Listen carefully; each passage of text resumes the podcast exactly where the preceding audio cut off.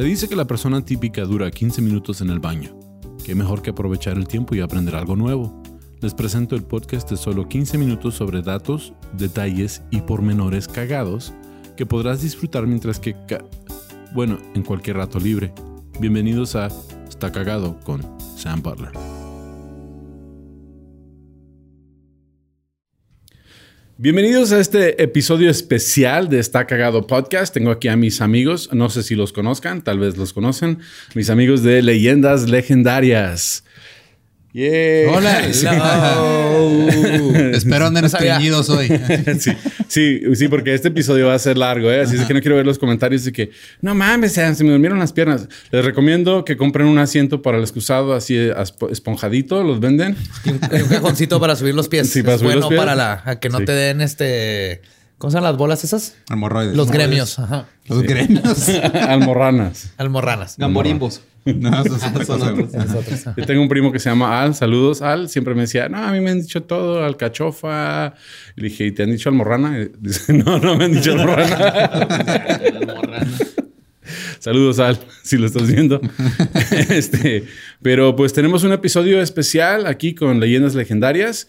Es un, un episodio que tiene que ver con datos cagados del, de este personaje, es una persona, y también es una leyenda legendaria. Entonces pensé, este es un episodio perfecto para tenerlos a ustedes de invitados. Gracias por acompañarme.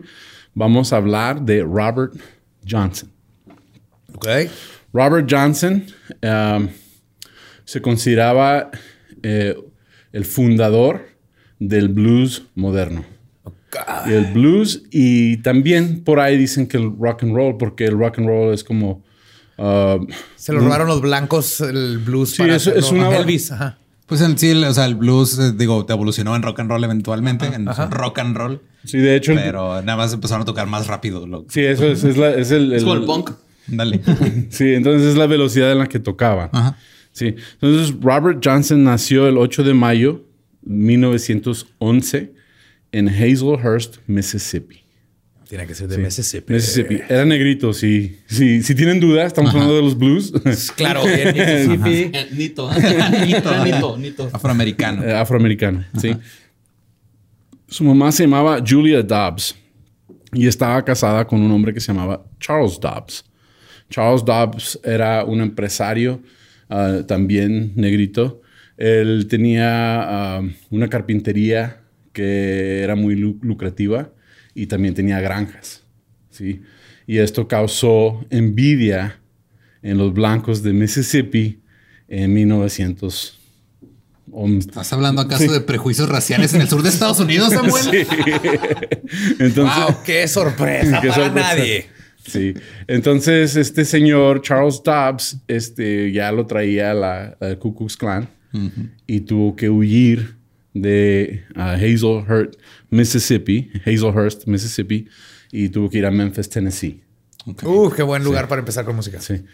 Pero dejó a la esposa. Oh. La dejó en la calle, la dejó, la dejó sin nada.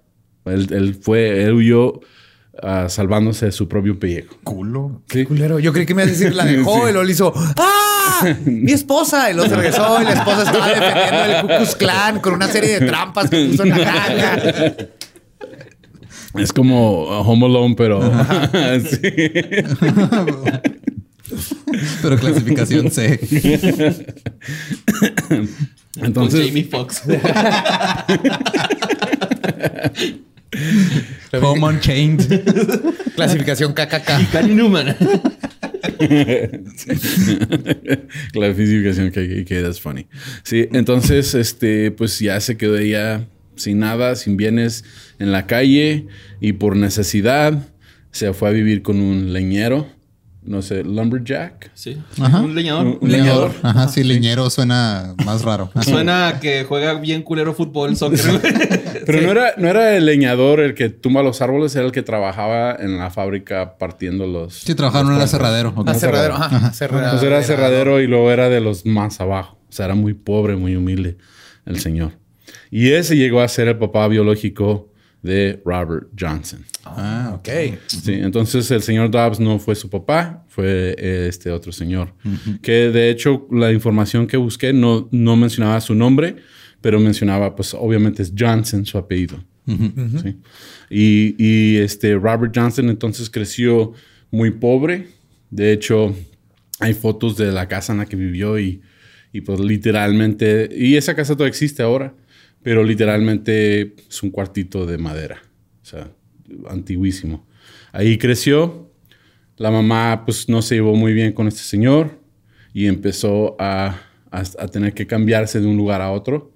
Entonces, en, en su niñez se la pasaba cambiando, mudándose de una casa de un familiar a otra casa otro familiar y así se la pasó hasta su adolescencia, cuando la mamá se consiguió a otro hombre que era campesino, no sé cómo se dice sharecropper en español, pero eran campesinos que, que ellos uh, rentaban, uh, Sí, rentaban el campo, ¿no? El campo a, a cambio por trabajo. Ajá. Sí, entonces rentaban, rentaban el campo, eran como una asociación entre el dueño.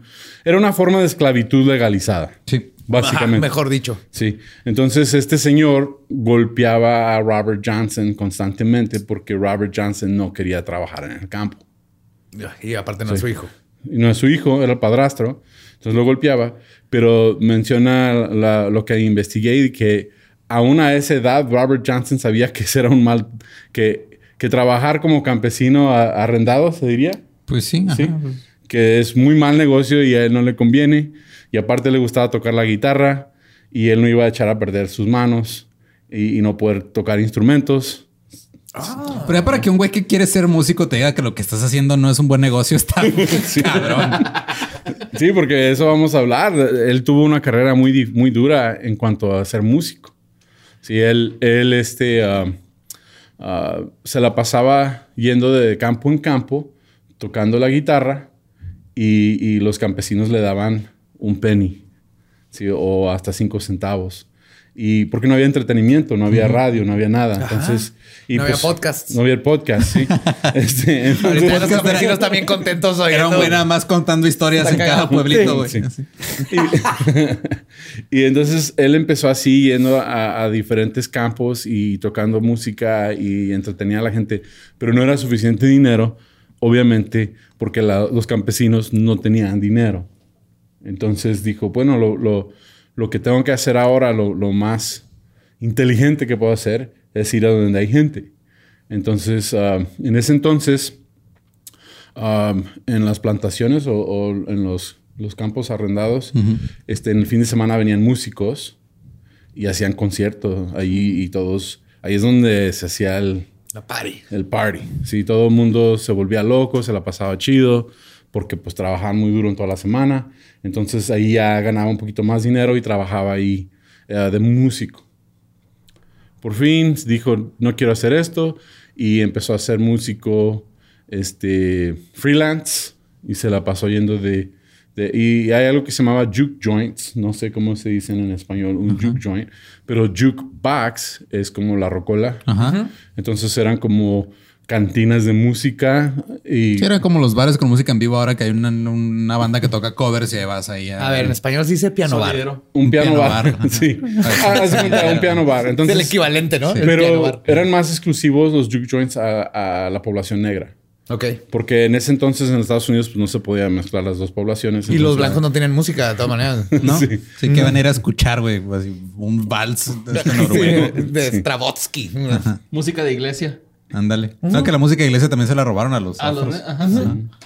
Entonces este chavo empezó a, a- a viajar a, a diferentes y, y, algo de lo que de lo que investigué y decía que era algo sumamente peligroso para un negro en Estados Unidos estar viajando. De existir, le- de, de llamaban. existir. sí, de, de estar viajando de un pueblo a otro a trabajar. Y ahí también no ganaba mucho dinero, ganaba muy poquito porque no era buen músico. Sí. No era bueno. Y llegó un, llegó un músico ahí a, a su pueblo que como que lo tomó bajo su, bajo su ala un poquito, Su tutela. su tutela. Sí, y este se llamaba, aquí lo tengo, Sun, Sun como Sol. Ok. ah, Sun, no puedo creer que no escribí el apellido. Se No era- llamaba Sol. Se llamaba Sol. Nadie está Um, tomando notas, no te preocupes. Sam Watson, creo que se llamaba Sam Watson. Entonces era un músico muy reconocido y empezó a juntarse con él, como nosotros los comediantes cuando conocemos un comediante un poquito mejor que nosotros. Sí. y ya nos, ya nos apegamos a ellos y, y- y empezamos a aprender de ellos. Pero no querían que anduviera ahí metiéndose entre las guitarras y todo porque tenían miedo que le reventara una, un- una Una cuerda. cuerda. Claro. Entonces le decían, mocoso, quítate de ahí, no andes aquí, estorbas. Y él, eh, nomás dame dos minutos, te puedo abrir, dame dos minutos para. Eh, sí, dice, No no, me pagues nada más una cuenta de. Con eso. Nomás etiquetaban una historia, güey, neta. güey. Saludo al Julio Ruin. Culo. No, pero a, a mí también me estás dando así en el corazón porque pues así empezamos todos. Sí, Sí, Entonces, como que-. Sí. Sí, este, y con tus- agarras lo que te toque. Sí, eh, me- y luego ya pones en tus historias. Ahí no había historias, pero este, pones en tus historias. Eh, ahora abrí el show para fulano tal, estuvo chido. Y era, es, like, es algo muy chido. Pero empezó él a, empezó él a, a estorbar ahí, se agüitó y se fue. Y ya no supieron nada de él. Conoció una muchacha que se llamaba Vivian Taylor, una muchachita de 15 años. La embarazó y mintieron de la edad y se casaron. Entonces él quiso mucho a esta muchachita, le prometió que él iba a dejar de ser músico, que él iba a conseguir un buen trabajo y que él iba a mantener a la familia. Le pasa a todos. Sí. Y lo hizo. Hasta, hasta los mejores comunistas eh, y punks les pasa. Sí, pero. ¡Abajo con el gobierno! Ay, güey, ¿cuánto necesito de pañales? Necesito un trabajo de, de veras. Pedradotas. sí, no. ¡Anarquía! What? What? Sí. A uno nos vale madre, güey. no hay pedo que no haya nada. Sí, entonces ah, embaraza a la muchacha, ah, consigue un trabajo en una granja, se mudan a la granja, empieza a trabajar en la granja para mantener a su familia. Ella tiene ocho meses y medio de embarazo y decide que se quiere ir a la casa de su abuela para dar a luz al bebé. Él le dice, bueno, ahí te alcanzo, yo sigo trabajando mientras que tú, mientras que tú vas y, y te acomodas, yo voy y te alcanzo para cuando ya venga el bebé, yo estoy ahí. Y nomás se fue, dejó la granja y se fue a tocar en, en todos los lugares que pudo. Dijo, no, pues tengo dos semanas para, para andar de party yo. Entonces se la pasó, se la pasó viajando. No se compró una bici, luego no bajó un Cyberpunk y el Red Dead y todos los juegos que no ha jugado en toda la Estaba vida. pensando así, videojuegos, Dos semanas antes y ahorita no puede jugar ni madre. pero por mi internet. En- Entonces, ah, al fin, ah, dice, no, pues, dijo, me voy, me a ir a la casa de la abuelita, pero voy a hacer unos shows en el camino. Que- Claro. ajá. Pues que, que ¿Qué yo- pasada? ¿Qué pasada, güey? ¿Qué pasa? No pasa nada. Yo, bueno, vamos a hablar un poquito de eso, porque el estigma de la música era de que era música diabólica. Sí, y, y ese, es, ese es todo otro tema. Y, Que y- todo lo que haga que se muevan tus caderas es música satánica para la gente Ajá. de esa época. güey. Sí, literal. moral victoriana. De hecho, lo, lo- lo que yo encontré este, fue algo muy interesante de la razón por la cual se clasificó la música satánica. Porque el blues, para empezar, el blues es una música muy melancólica, muy triste. ¿sí? Y entonces dicen, ¿de dónde, ¿de dónde originó el blues? Y la gente, pues, estudiada de música dice que el blues originó en la iglesia, en los himnos. Y de ahí se fue evolucionando y, y llegó a ser el blues. Pero hay personas que dicen que no es cierto. No, no suena el, más. el blues originó con los esclavos. Sí, eran, Ajá. o sea, empezaban, mientras estaban en sus jornadas, jornadas de trabajo, tenían como estos cánticos que ellos iban haciendo. Sí, los- y la oh. métrica de los cánticos se- poco a poco se fue transformando en el, en el blues de 12 barras que conocemos como el blues Ajá. más famoso. Oh. Y esa métrica es la que agarraron ahí. Oh. Un, un dato que- un dato cagado es de que cantaban en clave. Sí. Por ejemplo, si decían que esa, esa mujer es una traicionera, malagradecida y me la va a pagar, están hablando del dueño de la granja. Claro. No están hablando de, de ninguna mujer. O sea, entonces eso me hizo muy cagado de que todas las canciones originales de blues que originaron en el campo este, se referían a, a, A los dueños. patro- a los dueños de los campos. Slangs, Sí. Ajá. Sí, entonces el blues empezó a agarrar forma y los hombres que trabajaban les gustaba ir a los juke joints, a, las, a los piano bars, a los bars, sí, y se gastaban la lana. Entonces no alcanzaban a llegar a la iglesia el domingo. Entonces iban todas las esposas a la iglesia los domingos, pero iban sin feria. Entonces los pastorcitos empezaron a quejarse Oh my God. de que no les estaba entrando dinero Es culpa del diablo. y es, y, y es donde empezaron a promover Empezaron a satanizar la música para que el- Sí. las mujeres presionaran a los esposos Y de es- no ir y es no gastarse el exactamente lo que dinero. pasó, ¿sí? Si escuchas esa música, vas al infierno. Y, eran, y era más bien el movimiento bautista en, en el sur de Estados Unidos. Entonces los, los pastorcitos decían, pues no me está cayendo feria, ¿qué onda? Y empezó, la, y todas las señoras, pues todos los domingos fieles, a, pero pues la iglesia estaba sufriendo.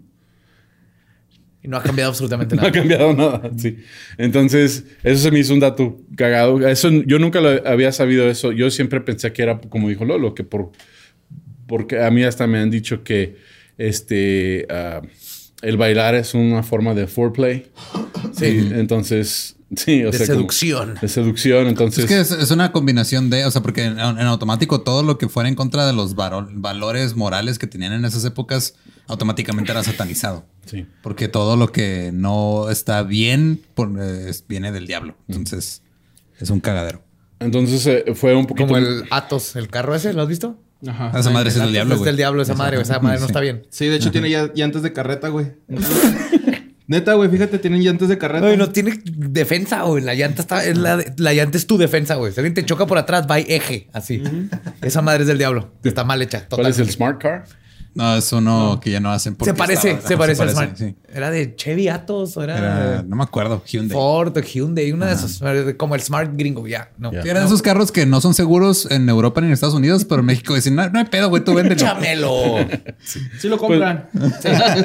Y sabes que cuando, cuando salió el, el Smart Car, yo lo vi y dije, no mames. Y ya vi cómo está construida la jaula de protección. Dije, ok, pues más, más o menos. Si lo comparas a andar en moto, sí, no- Básicamente lo mismo. te, te- te so- sobrevives más en una moto. Y lo diseñó un vato de Rolex, ¿no? Algo así, güey. Un, un diseñador de Rolex. Que de el- el- relojes, güey. el así. Smart. Ajá, ¿Neta? sí. El de Mercedes, sí. Ah, no, Algo así por el estilo sello. Sí. Entonces, también empezaron a decir que si, si te lastimabas, si había una pelea en el bar y te peleabas y te golpeaban, si te pasaban cosas malas, pues es que estás escuchando la música ¿Quién, quién diabólica. te manda? Pues porque andas vestido así en el bar, a ver. ¿Por qué andas, por qué andas ah, ah, ¿Para qué te pones borracho? ¿Para qué te pones borracho? no, en el bar? No, no, no le echaron la culpa a la tomada, le echaron la culpa a la música. Claro. Es que tú escuchas la música del diablo. Eso es lo que te incita. Eso es lo que, eso es lo que, por eso te pasan las cosas, porque escuchas la música blasfema, demónica, ¿sí? Demoníaca. Demoníaca. Sí, la demónica, pues es otra. Mónica Naranjo, ¿no? Sí, Mónica Naranjo no Sí. es blasfema. La, la música de- demoníaca. Ha provocado algunas cosas impuras, pero no. Sí, más en sus tiempos, sí. Sí, sí. Entonces, volviendo a la historia, Robert Johnson por fin llega a la casa de la abuelita de la, de la esposa y había muerto la esposa ¿Qué? No seas con Toy bebé y habían enterrado a la esposa y el bebé. Entonces la familia le dijo, porque andabas tocando la música del diablo, por eso pasó esto. Y le echaron la culpa a Robert Johnson. No mames, güey. Sí. Entonces, sí, entonces no alcanzó a, a su familia, no, no alcanzó a ver al bebé nacer, no alcanzó nada. No, pues no Y- nació. no nació. O, o nació y murió, ¿no? no Ni a despedirse No de su sabemos. esposa. Sí, no puedo hacer nada. Nada. Entonces, en ese momento él decide que él quería hacer más que solo músico. Él quería ser un músico famoso. Y empieza a ir a diferentes bares y se topa con un señor que se llama um, uh, Ezra Zimmerman. Ike Zimmerman, ¿sí? Y era un guitarrista reconocido y empieza, eh, bueno, él fue, él fue a su pueblo natal a buscar a su papá. Su papá que pues ya no había visto. Señor Sí. El- No, el No, señor no, Dab- era otro, era el señor Johnson. Johnson, sí. Ajá. No encuentra a su papá, pero encuentra a Ike Zimmerman. Ike Zimmerman es un guitarrista muy reconocido que tiene muchas habilidades. De hecho, hay varias marcas de guitarra, ¿no? Que se llaman así, Zimmerman. Ah, que yo sepa, no. ¿No? Me su- es que me, me, Me suena mucho el nombre. Pero arre. Que no es el de, con Blue Man Group. no es el de, el de, el de Facebook. Zuckerberg. Zuckerberg. Sí, eh, no. No, pero sí, sí lo he escuchado, se me figura. Entonces, eh, este chavo empieza a aprender a tocar la guitarra y Ike Zimmerman era una persona que, que le empezó a, a de veras dar tutoría de cómo tocar la guitarra. Ah, él regresa a... Pasó, se desapareció como un año y medio. Nadie lo vio. Nadie en el- nada de los músicos con los que él trabajaba antes habían visto de él. No lo habían visto en un año y medio. Él ah, reaparece en la escena de... Todo ese tiempo estuve encerrando guitarras así. Sí, wax on, wax wax off. off. Lo mismo pensé on, sí. sí entonces- afina, desafina. Afina. ¿Esto qué me va a servir? Shh. Tú hazlo, pero hazlo. Entonces regresa a la escena de música. Dicen, ah, este Son Watson y ah, este estaba el otro, se llama Willie. ah, Willie Brown era. Willie Brown, sí. Willie Brown lo reconocen y dicen, ah, mira, ahí está este chavo. Hace mucho que no lo vemos. Quién sabe qué, qué andará haciendo. Y les pide dos minutos. ¿Me dan chance? Ah, güey. Si me dan chance de subir, le dicen, no sé. Pero llegó con una guitarra con siete cuerdas. ¿Qué? Y eran de seis cuerdas. Estúpido. Eso sí es del diablo. sí. Pues llegó, llegó con una guitarra modificada. Se sube al escenario y revienta. La gente se vuelve loca. O sea, se fue de nadie a Holy Fuck en Sí, un ahora- año. En un año. Sí. Año y medio. Ajá. Y luego él hacía algo que nunca habían visto. Él, él llevaba. Él, él tocaba la guitarra y parecía que eran tres personas tocando la guitarra. Era- o sea, usaba patrones de, de finger picking. Como de flamenco. Ajá, bien cabrones. Sí, Tenía y- pedaleras, ¿qué? O sea, yo, no, yo por eso me da gusto que esté Lolo, porque es- son cosas que yo no, yo no entiendo como músico Sí. la- de la música, pero lo que No yo... puedes entender al demonio. Lo que es- yo, sí, lo, lo que, lo que yo supe es que él, él hasta tocaba dos cosas al mismo tiempo. Sí, pues o sea, entre que combinaba cómo tocaba este con, o sea, con uno, un. O sea, jalaba co- aquí, jalaba acá Sí. más. Era virtuoso el vato. sí, la neta sí estaba muy cabrón. Era. Pero no era virtuoso, ese es el pedo, güey. Era el diablo. Era el diablo en tocando. un año se convirtió en un maestro. Bueno, eso es... eh, lo que pasa es que toda la gente con la que él empezó no pudo creer que en un año él había avanzado tanto. Entonces... No me digas que van a escribir que estaba haciendo playback todo este tiempo y perdió su Grammy. Robert Johnson es Milli Vanilli. Vanilli. Robert Johnson Vanilli. sí, no. Pero um, empiezan los rumores de que él vendió su alma al diablo. Claro, güey. Pues Sí. ¿qué, qué otra manera hay más que venderle tu arma al diablo o tal vez ponerte a sí. practicar ocho horas al día por Ah, año y el medio? trabajo duro no existe, güey. No, no, todo el mundo Son los que ha papás. triunfado se fue a un pinche camino, un crossroads A lo- y a los- al crucero, es exactamente. Ajá. Sí, que fue al crucero. Pero lo que no ayudó, el, eh, lo que no ayudó ese rumor es que él empezó a hacer referencias a, a prácticas de la religión hoodoo. Yes. No voodoo, No, esos son hermanos, ajá. hoodoo. Sí, entonces empezó a hacer... Y la- eh, ah, yo dije, pues, ¿qué es la diferencia entre hoodoo y voodoo? Sí, yo, pues, yo no sé. Entonces me tuve que poner a investigar. Y básicamente lo- la diferencia entre hoodoo y voodoo, que son... Las dos son este, religiones con base africanas. Ajá. Y las dos nacieron por causa de, de la esclavitud.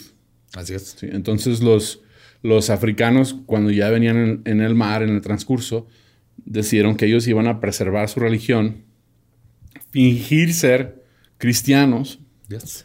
para que no, no los vayan a asesinar, pero Se trajeron a sus dioses. trajeron a sus dioses, su religión dioses. y, y lo empezaron a inmiscuir con la religión cristiana. Lo mismo con santería, palo, todos estos es- es- esclavos tratando de sobrevivir sin perder sus raíces. sin perder sus raíces. Entonces, lo que tiene el hoodoo que es diferente al vudú es que el, el vudú tiene diferentes santos, que pues obviamente son santos ah, africanos, disfrazados ahora en, eh, con santos cristianos. Los Loa. Los Loa, o los, ya.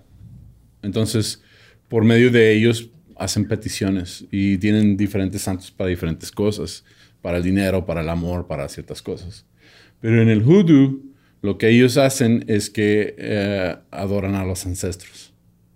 Eso es más adorar las raíces de donde vienes y tener conexión con tus ancestros. Por eso. Roots. Roots.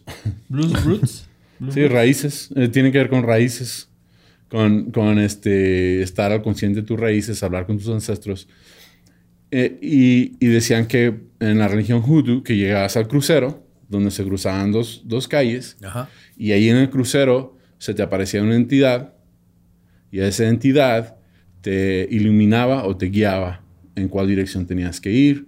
Y en, en- en el mito, en la leyenda de Robert Johnson, es que se le apareció el diablo y le ofreció su guitarra, y el diablo la tomó, Le puso otra cuerda. le puso otra cuerda, Uh, dos pastillas. dos pastillas. ¿Sabes? Tú un pinche solo bien cabrón, acá encabronadísimo. A ver, Se afina, primero afínala en rep, pendejo, Sí, sí. luego ya vemos.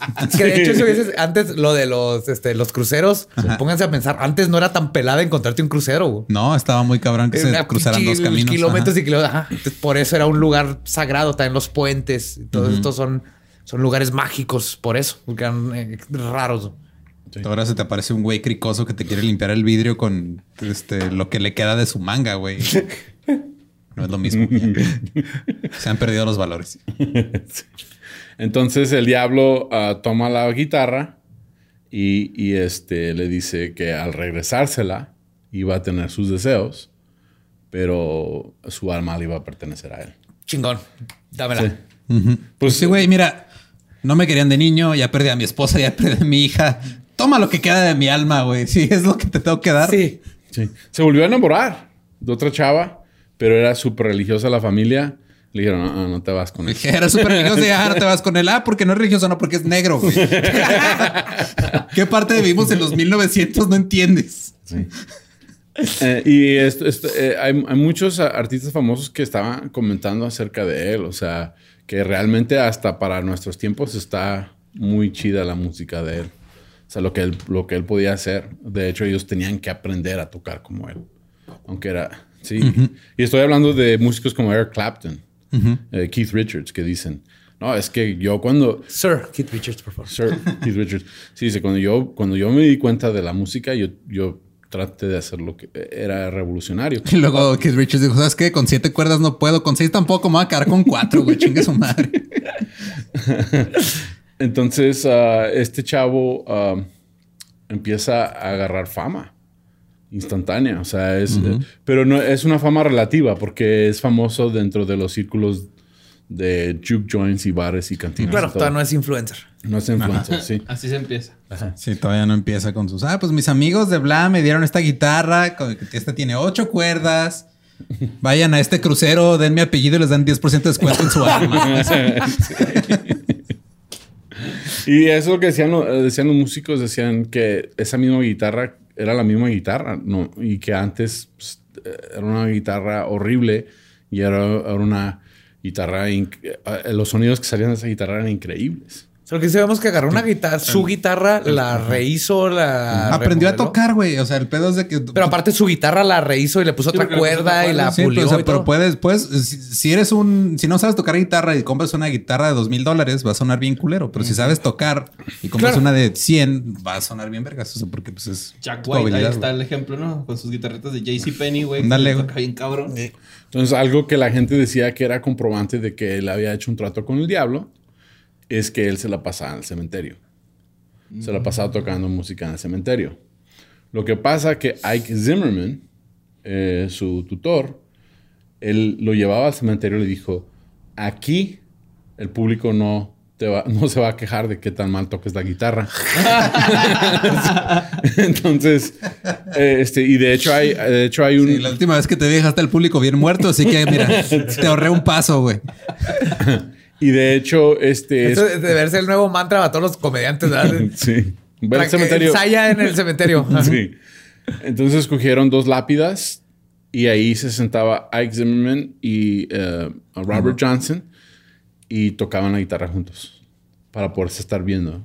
Y Pero los dos eran bluseros. Sí, los dos eran bruceros. Es que se me hace que Ike Zimmerman fue el que hizo lo- los principales, los principales slangs de cómo decirle la mota en la música, güey. Y unos eran roaches. Ok. Cuando hablaban- decían roaches, era así como que, güey. Cucaracha, ajá. Ajá. Porque pues ya es que la bacha cuando se deja parece una cucaracha, ¿no? Y ah, por ahí va, creo, güey. Pero por eso me suena un chingo el nombre. Y los mexicanos, pues revelamos ese pedo de que la cucaracha, la cucaracha, y ya. Ahí los Sí, se es- dieron es- cuenta qué pedo. Sí, tu, tu conocimiento de, de weed es impresionante. ¡Qué música, güey! Es que Borre fue y luego le fue a un crucero y le vendió al diablo. Así que te doy, un- te doy este joint y vas a saber un quemarte las patas. me decía, vente, vamos al cementerio, güey. A cambio de tu alma. Uy, ya estoy fuego que guaché. Entonces todo el mundo decía que pues, se la pasaba en el cementerio. Y luego en la música que él tenía, hablaba de, de hoodoo. Sí. De hecho, hay, ah, la- en el hoodoo las mujeres utilizan una, bol- una bolsita. Sí, le dicen la bolsa de mojo. The Mojo Bag. The Mojo Bag, y la usaban en la cintura y ahí tenían dinero. Y ese era su poder sexual sobre su hombre. Sí. Entonces, uno de, uno de, los, de las cosas que él dice es, en uno- una de sus canciones dice que le vació su Mojo Bag para poder invitar a cualquier hembra que él quisiera a su cocina.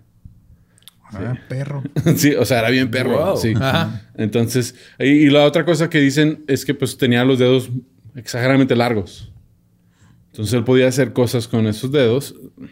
sí, lo estoy albureando con la Prendía guitarra. la punta de su índice y curaba gente. Sí, Y por eso, y dicen que por eso piensan que hasta con el pulgar él podía hacer cosas. Ah, tiene sentido. Ya. Y por eso era tan, tan. Virtuoso. Sí, Pues mira, también está el caso de Django Reinhardt que se quedó sin poder usar tres de sus cinco dedos y todos nos tocaba cabroncísimo, güey. Sí, todo eso que Love Django.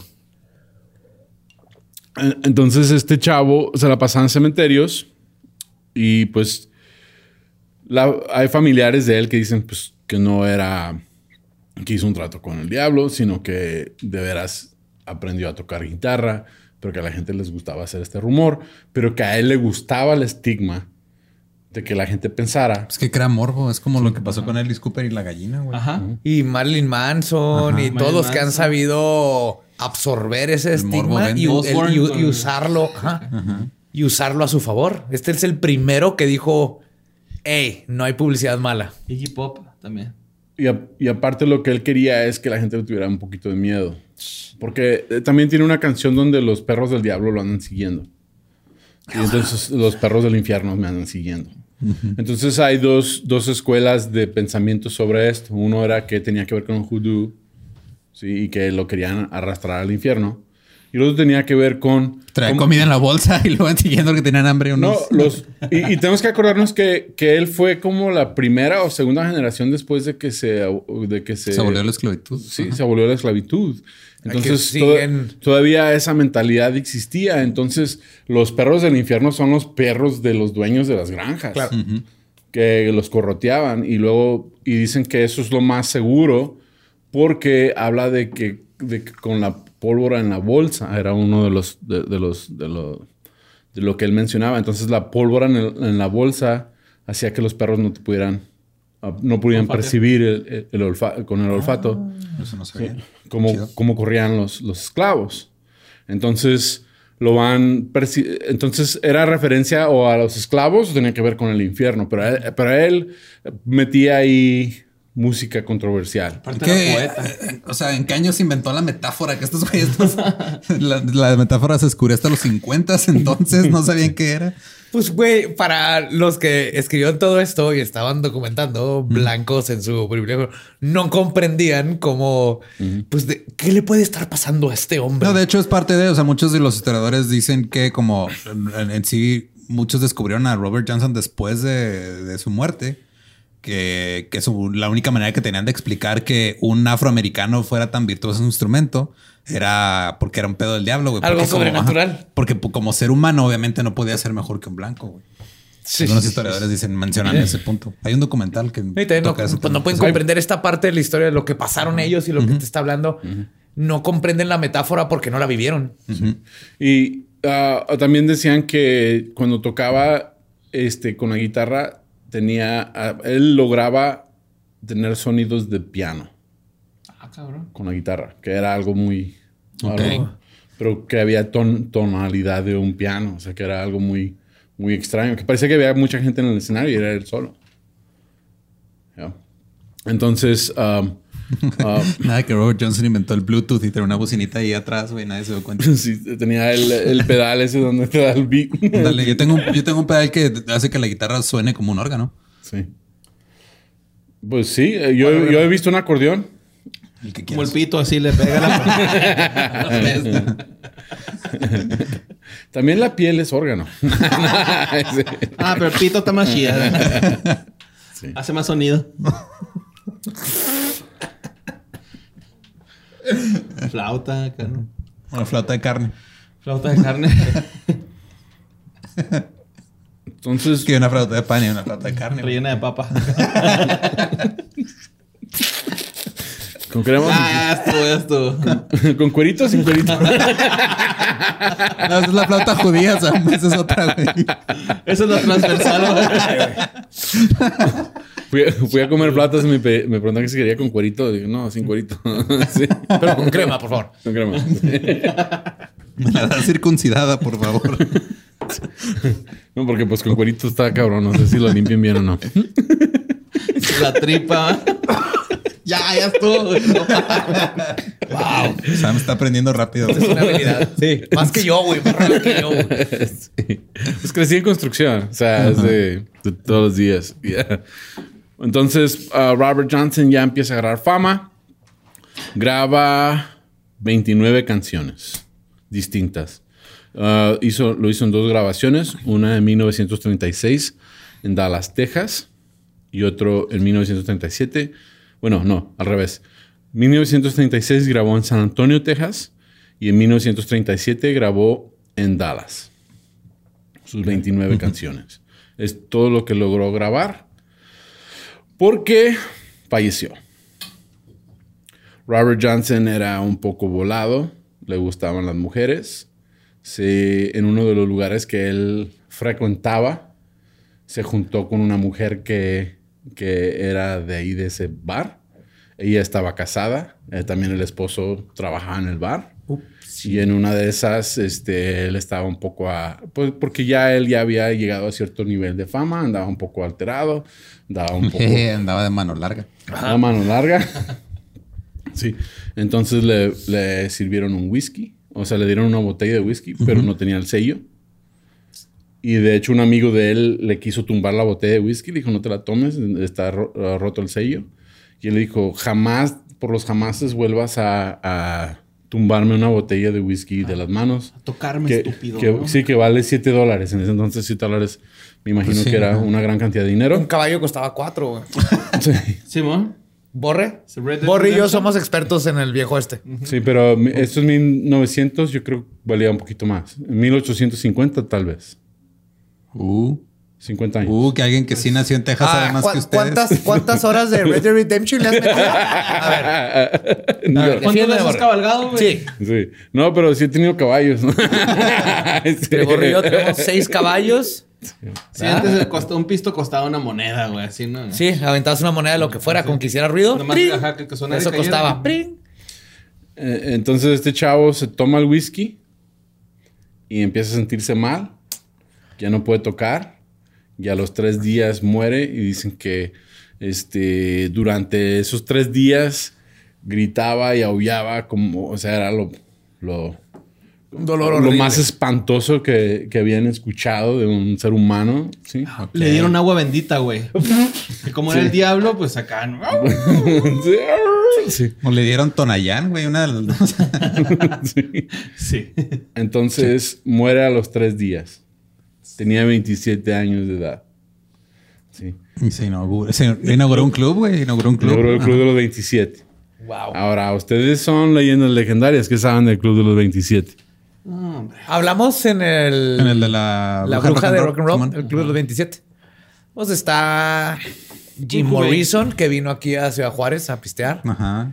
Está Kurt Cobain. ajá. Jimi Hendrix, Jimi Janis Hendrix, Joplin. Janis Joplin, Valentín Elizalde, John Bonham, Valentín Elizalde. Amy Winehouse. Amy Winehouse. Winehouse. Sí. Este, Robert Johnson. Robert Johnson. 7 y 2 son 9. 9 es el número de Saturno. Saturno significa la muerte. También numerológicamente tiene sentido. Sí, Entonces, dicen, dicen por ahí, o sea, las cosas que yo investigué, ¿Quién habla por ahí? pues en las investigaciones que encontré, Ese chiste nunca va a morir, güey. Nunca, güey. Ah, es- ca- ca- caí porque ese no me la sabía, ¿eh? Ese no me la sabía. Sí, Caí bien chido. Entonces, exactamente, él inauguró el club de los 27. De- y dicen que los 27, pues, so- so- se sospecha que todos los del club 27 vendieron su alma al diablo. Sí, o sea, como que era, que eh, es lo que decíamos justo en ese episodio, ¿no? que como que todos dan algo a cambio de llegar a su nivel, ya sea de creatividad o fama. Y se Pero no leen las letritas. Ajá. Ajá. No leen así, de andan aceptando términos y condiciones a lo pendejo y de repente tienen que bajar Telegram, güey. O sea, es lo mismo, pero con la música. Y, y hay, que, hay que notarse también que la gente que, que, que estaba hablando de esto eran practicantes de hoodoo y de voodoo. Entonces ellos sí creían que hizo un trato con el diablo. Sí. Que es curioso porque en el Hoodoo no hay el diablo de los católicos. Bueno, pero era yo el- creo que hizo una un- entidad. Una entidad del Hoodoo. Te creo eso más, que haya hecho algo con una entidad. Con una entidad. En, en un sentido de... Para meterse verdaderamente a que él sabe que cuando haces tratos con entidades no se trata de que te- mágicamente te lo van a dar, pero es le voy a dar un chingo de ganas, le voy a echar un chorro de ganas, pero esta entidad me va a ayudar a hacerme bien chingón. Él va a cubrir la parte de la suerte yo hago la parte del trabajo. Así lo veo. Creo que él le empezó a jalarle bien cabrón y lo que hizo lo fue llevando y conectando hasta llegar con esta botella de whisky que le parte la madre. Entonces falleció a los 27 años de edad. En 1937, 38 falleció. En 1938, el mismo año, ah, un productor de música, John Hammond, se llama él, este, quiso hacer un concierto que se llamaba Spiritualistic Swing, el swing espiritualista. Ajá. ¿sí? Y eh, tenía que ver con las raíces de la música blues, de la música, este, de, de, pues, todo ese movimiento. Es de notarse que era un señor blanco, siempre productor. Entonces, este señor John Hammond, lo que él hizo, él hizo un concierto en Carnegie Hall Oh. en, en, uh, Nueva York, la ciudad de Nueva York. Ajá. Eh, este Carnegie, Hall- Carnegie Hall es de los, de los pues, lugares más famosos del mundo para, para música. Sí. De hecho, saludos a mi amigo Franco. Él vendió Carnegie Hall. Uy, uy, 100%. uy, uy. Ahí sí. Amigo Franco. Uy. Pues es mi amigo. Nomás nos trajo para humillarnos, güey. Sí, no mames. A Y- ver, no, ¿creen no, que le no. está yendo bien vergas? Yo le hablo a Franco Escamilla frente a 5 mil personas. No, no, no. You- no, y ustedes saben que, lo- que, que, pues yo a ustedes también los No, un saludo a Franco que la última Sí. vez que vino a Saludo, Juárez nos invitó Sí. a su show. Ya. Franco. Frank. Y pues él, él fue el primer comediante mexicano en vender Carnegie Hall, en tener concierto en Carnegie Hall. O sea, es, es chingonzote. Entonces, saludos, uh, Franco. Pero um, hizo este concierto y mandó a alguien a Mississippi a buscar a Robert Johnson. Que llegó. Tengo dos noticias, una buena y una mala. La buena es que lo encontré. Yeah. Sí, exactamente. Lo La- malo es que está a seis pies bajo tierra. sí. La mala es que falleció. Sí. Seis meses antes falleció. Ah, fuck. De tocar en Carnegie Hall. Ahora, John Hammond. uh, Pero ahora, si le tocaba en Carnegie Hall, nada más le, le iban a dar tres quintos del tiempo que le dieran a los blancos. ¿o? Eran todos negros los que iban a ser presentados. Sí, los que Porque- tienen la música, ¿no? Ajá. Era, era las raíces de esa música. Ajá. Entonces, lo que se le ocurre a este señor John Hammond, este, tocan los otros músicos, se apagan todas las luces de, de Carnegie Hall. Y luego salió un holograma de Sí. John. Yo, de Tupac. Sí, sale con Tupac y, y Biggie en un lado. sí. que también. ah, no, este, no tenía 27 de ellos. No. No. Estaban más chavos. Nada más chavitos. Ajá. Ya. Pero um, sacó una vitola y tocó su... di- Eran discos de, de 78 revoluciones. Ok. Entonces sacó la vitola, prendió una sola luz enfocando en la vitola y tocó la música de... No mames. Robert Ok, A ver, espérate, espérate, espérate. Entonces me estás diciendo que Ese güey inventó güey los DJs. inventó los DJs, güey. Los varos, güey. No, pero sí, ¿quién iba a ver un concierto de un disco? Los DJs fue un pedo ahí en Inglaterra. No, pero no mames, o sea, la neta, qué buen homenaje, güey. O sea, Sí. está bien poético ese pedo. Pero ya lleva, ya inventó el, el, el, este shock. Este artist como Manson y Iggy Pop, todos ellos. Ahora el DJ, o sea, es la primera vez que alguien pone, vienen a ver a un artista, no va a estar, pero van a escuchar un disco. Eso tardó años para que en Manchester luego la gente hiciera eso por Joy Division. ¡Wow! Ya, 1938. 1978, primer rave. Toca ahí. Eh, güey, ¿quieres un masajito? Puro flúor, Una paleta, güey. ¿Quieres güey. ¿Quieres Vicks? Es como comer una troca de cabrones, güey. Pinches ridículos. No, pues, mira, yo no, yo no, yo no- a mí no me tocó ese pedo. Yo, A mí sí, pero no fui tanto. yo estaba muy ocupado, este. Era estando- Rey versoso Plur Candy Kid. Sí. No, yo, estaba muy ocupado, este, en mi casa jugando. Ya. Solitario. Sí, solitario, en solitario. aprendiendo cómo se hacen los niños. ok, ya. Ahora ya, ya puede entrar. Y aprendí yo solo, ahora necesito con quién. Entonces, en el momento que toca la vitola, se, se acaba la canción y todo el público erupte en emoción. Mames, güey. Cabrones. Ya. Qué culero ser los músicos que abrieron ese concierto. Nos ganó una vitola. Sí, no mames, güey. Nos ganó, nos ganó un disco. Sí. No, entonces, pero la gente estaba, no, nunca había escuchado algo así. Y, y él era famoso en el sur, tocando en, en bares y todo. Ahora estaba en Nueva York. Sí, entonces gente que jamás había escuchado quién es Robert Johnson, escuche por, escucha por primera vez es- es- e- esta mezcla de música, se vuelven locos. Entonces, John Hammond, siendo todo empresario gringo como es, se le ocurre, pues hay que sacar sus discos a la venta. sí. Claro. Sí. Y, y- y lo que pasa también con los estudiantes colegiales, era muy popular que fueran a las disqueras, a las tiendas de discos, y buscaran discos de 78 revoluciones. Eran los hipsters de ese entonces. y escuchaban música. Y es cuando empezaron a descubrir a Robert Johnson. Oh.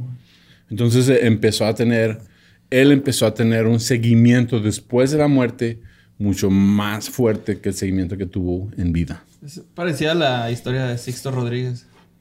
Hay un chingo de historias así. También está la historia de Nick Drake, güey. O sea, hay un chingo de güeyes que tuvieron, o sea, sí alcanzaron a grabar algo y tuvieron un poquito de impacto, pero ya después de. Fue cuando, de su- ajá, de su Sí, güey, como putazo, me güey. tocó güey, el Papa Roach, ¿se acuerdan? Eso, esa madre nació muerta, güey. O sea, No mames, estoy bien ofendido, güey. No pude, Siento como si me dieran una cachetazo el Joe, güey. no pude mantener mi, mi straight face con ese chiste. ah, Papa Roach. Entonces todo, todo el público se vuelve loco. Ahí hay discos de, a la venta de 78 revoluciones. La gente lo está descubriendo. Y entonces empiezan... eh, John Hammond empieza también a producir diferentes artistas y les empieza a mostrar esta música. ¿sí? Entre ellos está Bob Dylan. Sí. Entonces Bob Dylan escucha la armónica, escucha la, la música que este señor tocaba y completamente cambió su estilo. Empezó. Bob Dylan también vendió su alma al diablo. Sí, pues sí, sobrevivió. él- ajá, le dijo, mira, vas llama a, banco. vas a ser bien famoso, güey, pero no te va a entender ni madre. No, no, no. Así, ¿cómo, ¿cómo explicas? Like a Rolling Stone. Ajá, y con todo y, y el no poder entenderle se ganó un premio Nobel de literatura, güey. Sí. ¡Judas! Ahora dicen Judas, ¿no? Ah, ah, un dato cagado de Bob, un- porque Bob Dylan ya de viejo eh, fue muy frente a Bob Dylan de joven, pero Claro, ya cuando se, se vendió a la electricidad. Cuando se dejó un soul patch, güey. O sea, llegó un punto donde tenía el. Canta We Are the World, güey. Fue mejor. ¿Qué, qué vergas estás aquí, güey? Porque no le avisaron. pues él inspiró a Sam Cooke Uf, güey, Sam Oh, Cooke también. Shit, chingonzote. Sí, pero él inspiró a Sam Cooke a ser más real con su música. Porque Sam, Sam Cooke, él, lo que él quería, él era un productor de discos ah, afroamericano, muy exitoso, pero lo que él tenía es que la mayoría de su música la tocaba al gusto de los blancos. Ajá. Pero él pensaba, si les gano financieramente, les gano.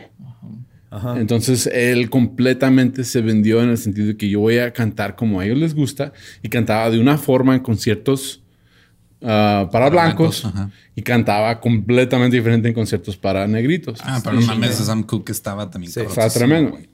Y pues es- podremos hacer un episodio de Sam Cooke. Está. Pero él se sintió inspirado por Bob Dylan. Dice, ¿cómo este blanco Está tocando Es que eso más, les- ajá, es que más eso- blues que yo, ¿no? Es que eso pasó en varios rubros. Por ejemplo, también pasó con Richard Pryor en la comedia, güey. Cuando Richard Pryor empezó a hacer comedia y que salía con este, en el Tonight Show, con Johnny Carson y todo, era un güey así como siempre de traje, como que bien, este, bien respetuoso, hablándole a todos de usted y así él, como. él quería ser Bill Cosby. Ajá. Y luego Es- de repente dijo, ¿sabes qué? A la verga, güey. Yo soy Richard Pryor. Es lo que Y- pasa en, en todo lo creativo, eh, comedia, música, películas.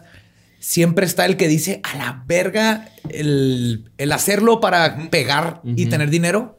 Voy a hacerlo como soy y de repente él explota y luego lo empiezan a imitar a él. Es que el pedo también. o Y sea, luego se repite. te- Tenían la, la- Porque también digo, la Karen le pasó algo similar, pero la diferencia con Richard Pryor y, por ejemplo, con Sam Cooke y muchos otros artistas afroamericanos es que tenían que hacer eso al principio para quedar bien con el hombre blanco y que les abrían la puerta. Oh, claro. Y ya después de que les ganaban lo que decía Sam, ya, ya te gan- ya me, ya me hiciste dinero, entonces ahora sí Ya estoy adentro. Ahora sí, ya te Ahora, puedo. lo que él hizo, lo que él hizo es que él se hizo propietario de la música.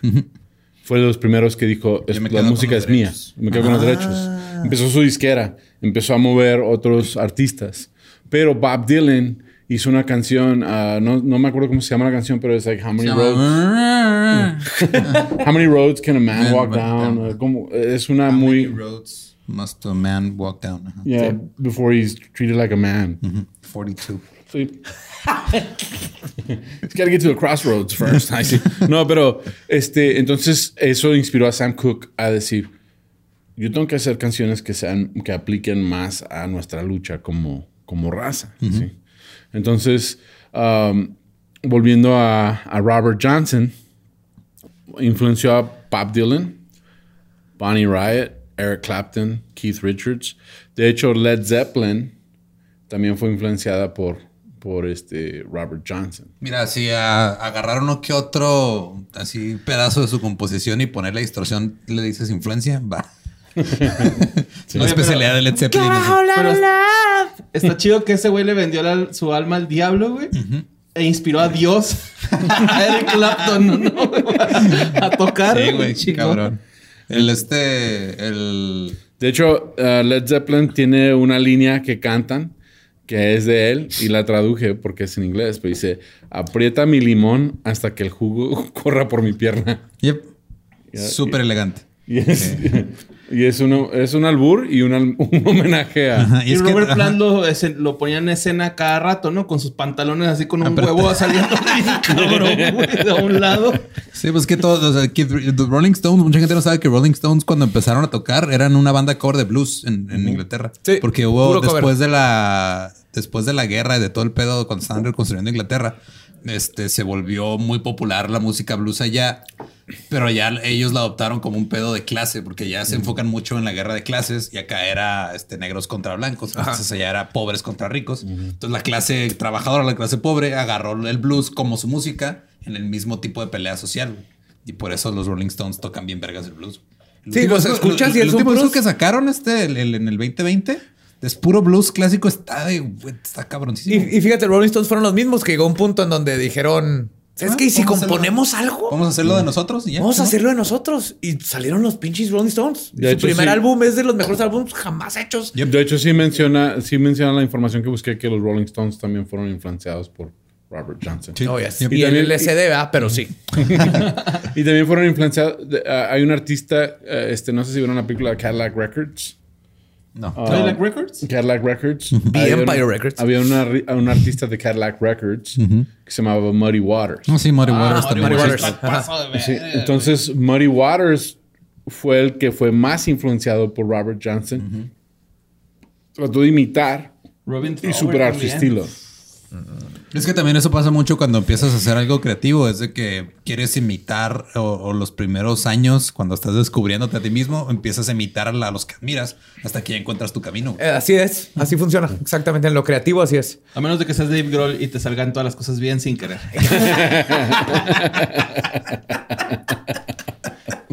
Güey, puto genio, güey. Yeah. Entonces Muddy Waters influenció a toda otra generación de músicos que, que ellos le acreditan a Robert Johnson el que ellos aprecian a Robert Johnson por medio de Muddy Waters. Ya, entonces, y de ahí nació el rock and roll, que, que como estamos hablando, es cuestión de tocar el- el- los mismos... Sí, si tú, Escuchas, si tú escuchas las primeras canciones de Chuck Berry, que Chuck Berry inventó el rock and roll, o sea, se- lo que hacía es agarraba el, ¡Ah, Dingolin! agarraba el blues de 12 barras y nomás lo tocaba madre, güey. Sí, Y o sea, los es- Entonces toca- Toca. Johnny B. Good lento y es un blues. Ajá. Y el punk luego agarró ese pedo y le quitó acordes y le puso actitud y luego... Eh, puro pinche. Dijo, madre, no tengo que, no le quiero poner tiempo aprendiendo a tocar instrumentos. Con tres acordes la hago. Let's do this. Yes. Eso decían los Ramones, güey, que esos güeyes eh, decían, es que nos dan chance de tocar tres rolas, nosotros queremos tocar seis, siete, güey. Vamos a tocarlas a madre, güey. Y era "Ah", Tengo, corto, güey. tengo un amigo comediante, se llama J.R. Brow. J.R., if you're watching, no está viendo esto, no les No español. Mándale Sí nada habla, más. un poquito español porque está casado con una, con una chava de, de Ah, no sé. Piedras Negras o Reynosa, no sé dónde es ella. Pero. Los Absons. pero sí, sí es, pero es bien gringo y vive en Austin, J.R. Brown. Guaprieta. Pero to- todo su, su set es, saca su guitarra y compara música, dice, ah, ¿te gusta la música tal? Ah, ok, es esta, mira. Pum, pum, pum, ¿Te gusta la música tal? Es esta, mira. Y, y, ah, ¿te gusta Kiss? Pum, y luego ya, es, es Green Day, mira. Nomás toca más rápido. Sí, Yep. entonces, hace- y es, lo hace muy bien chistoso, obviamente, es, es, es un comediante ya de los grandes de Estados Unidos, pero eh, él fue la, primera, porque yo no, yo, yo no soy muy musical, entonces, ah, por eso soy comediante. sí, porque no, yo, a mí la música nomás no, yo toqué clarinete en la escuela, en la, en la banda de guerra, sí, porque... porque- Sí, sí, güey. Sí, porque es mi- imposible imaginar un clarinete, güey. Como que te hubiera imaginado con una tuba, güey. No, lo que pasa lo que pasa, lo que pasa es que mi- yo quería tocar saxofón. Ándale, a lo mejor un sax. Mi papá dijo, no, estás para esas mamadas. Sí. Clarinete. Sí. Y luego una amiga de mi mamá decía, pues mi hija tenía, tiene un clarinete, si quieres te lo, te lo presto para que... Y pues clarinete a huevo, o sea, ni modo, o sea, mi papá no era... Te aplicaron, Me va a tocar la viborita. Te aplicaron la de, este, ¿quieres un saxofón? Tenemos un saxofón en la casa y es un clarinete, güey. Sí. No, yo quería tocar saxofón y luego después dije, ah, le hubiera entrado la batería. No, clarinete. Sí, Y, y pues le perdí el interés, la neta. O sea, yo no soy como para clarinete. Me gustó aprender de música, pero yo no soy una persona muy musical. Entonces no sé muchas cosas de música y por eso pues, me da gusto que esté Lolo, porque él puede explicar cosas. Mira, yo sé una que otra cosita más, pero no, así que digas, no, tanto, tanto no. Sí sabes. Ay, güey. ¿Sabes? Ay, bueno, hasta el productor estudió música, güey. O sea, comparado con ella. Pero estudió, pero en la escuela te enseñan música clásica, güey. Ya. Eh, ok. Sí, Entonces, Badass. Gracias. Ah, él influenció a toda esta gente y entrevistando a, porque él tiene, él tiene un, él tuvo un hijo con, con la muchacha, pero no lo dejaron llevársela, lle- llevarse a la muchacha. ¿Te acuerdas que te- les mencioné que se enamoró de la muchacha, la embarazó? Entonces los papás se quedaron con el hijo. Um, el hijo vio a su papá como dos veces en toda su vida y pues falleció joven también Robert Johnson. Pero el nieto, hay una, hay una información ahí del nieto, dice que pues Se hizo Johnny Cash.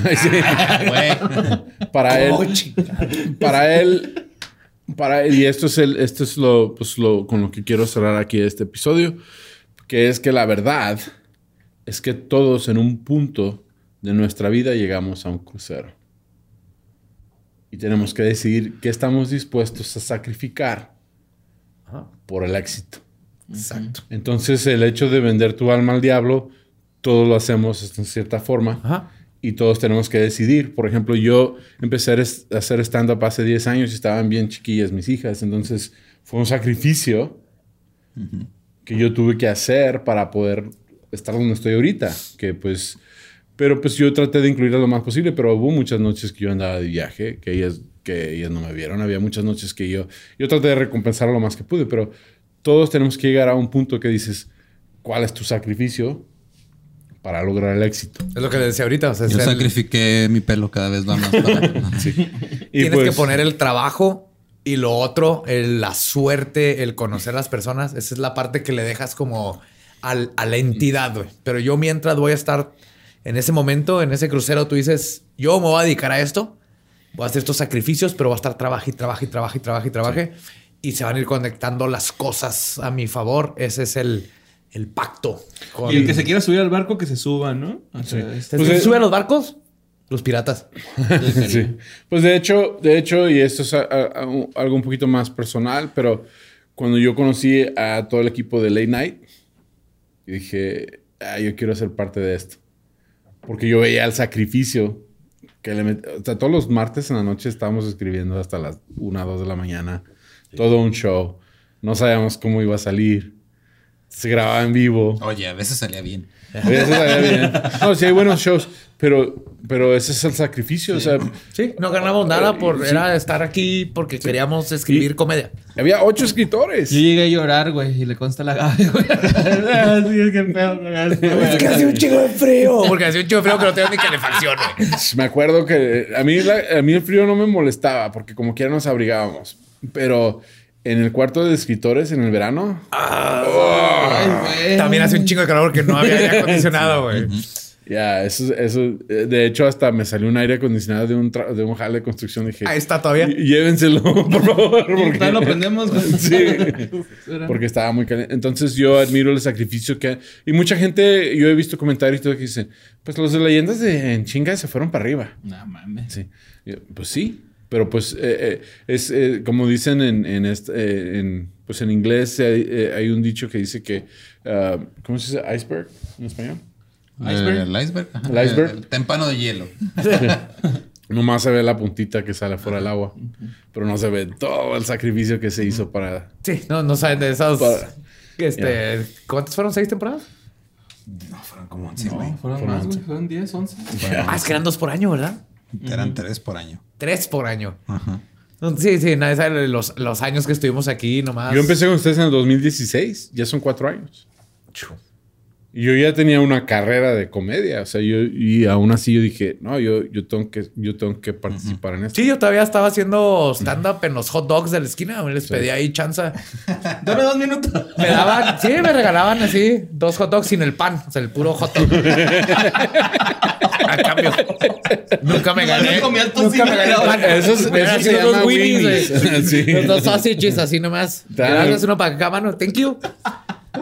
Thank you. La gente a veces iba contenta. Yo me iba con mis dos salchichas, güey, a la casa, güey. Me daban como 20 pesos, ¿no? Así en un, en un showcillo acá en un bar, así de que. No, no, yo- Lo que sacamos de la cara. De hecho, le perdíamos siempre porque pisteábamos bien cabrón. Sí, güey. O sea, no, no, nos invitaban no porque les estuviera yendo chido, era porque no le perdía el bar, güey. O sea, lo que nos pagaban lo pisteábamos ahí. El triple, güey. Salimos debiendo. 20 varos. Ah, pues arre, güey. No, yo hasta hice shows donde no me pagaron. Ah, no, un chingo Sí. más. No, Todos. Yo hubiera, con gusto me hubiera chingado un Winnie.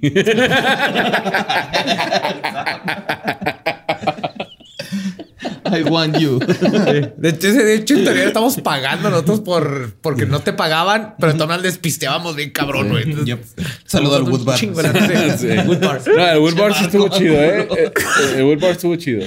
Y, y era, era un open mic de Marte. Pero era bien sordo como porque ese güey se nos pagaba con cubetas, güey. Ajá. Eh, pinche Marco, ¿y la cubeta? Ah, no, No, te ese la era el dieron? Lucky Room, güey. Ah, sí, es cierto. ese era el Lucky Room. Ah, el Wood Bar. Sí, sí, sí, el de la esquina. Donde sí. hacíamos el open mic y nomás éramos cuatro. Nomás éramos nosotros. Sí.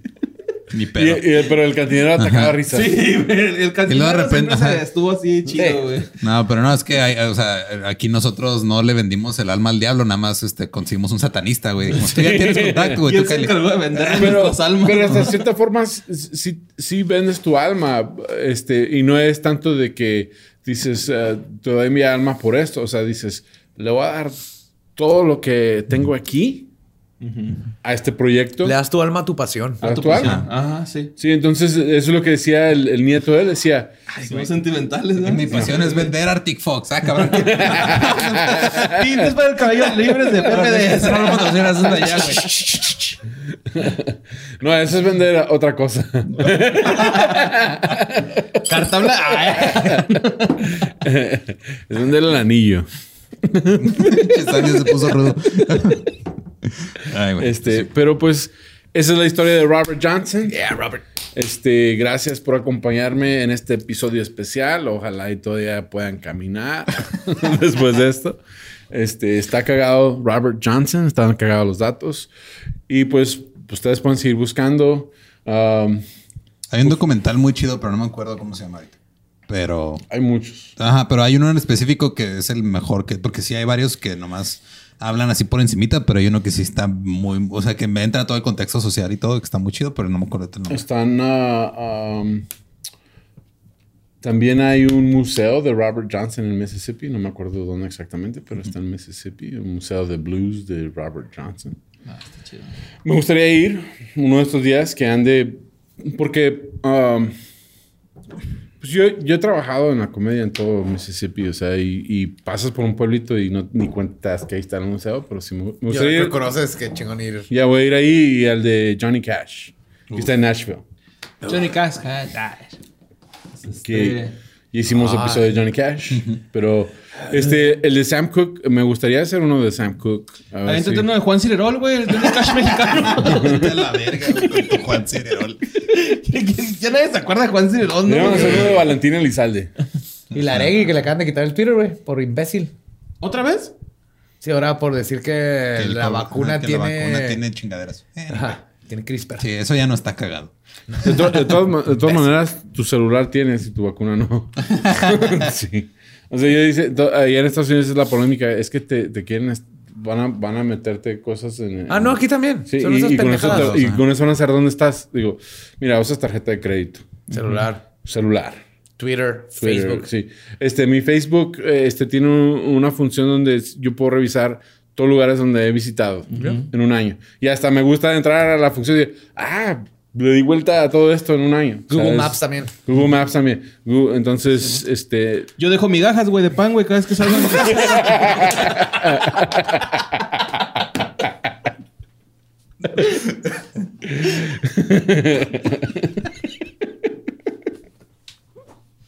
Te amo, güey. Noticia. ¿Cuánto te amo, güey? Eso estuvo chido, güey. Es la forma de cerrar. Qué mejor forma Yeah. de cerrar esto. Pues gracias de nuevo. Pues todo el mundo los puede encontrar ustedes como Leyendas Legendarias Podcast. Sí, todos los miércoles nuevo episodio. Y, este, sí, yo Sí. estoy como ningún Eduardo en todos lados. Yo como Mario López Capi. Me encuentran como el Va Diablo. Sí. Y pues tu amigo Y Sam. hago ahí este, contratos de miércoles a domingo. Ok. Y pues yo soy tu amigo Sam. Me pueden encontrar como Está Cagado Podcast en ah, todas las plataformas de, de podcast. ¿sí? Y es tu amigo Sam en YouTube, en redes sociales. Ya estoy en Twitter. Si me quieren seguir en Twitter, este, ya, ya como que me castigó el Facebook y dije, pues, ¿qué onda? O sea, yo ni hice nada. Entonces ya, pues me identifico con Robert Johnson. Eh, Este. Y pues eso es, esto ha sido este episodio de Está Cagado. Ojalá lo hayan disfrutado. Este, hasta la próxima. Gracias. Goodbye.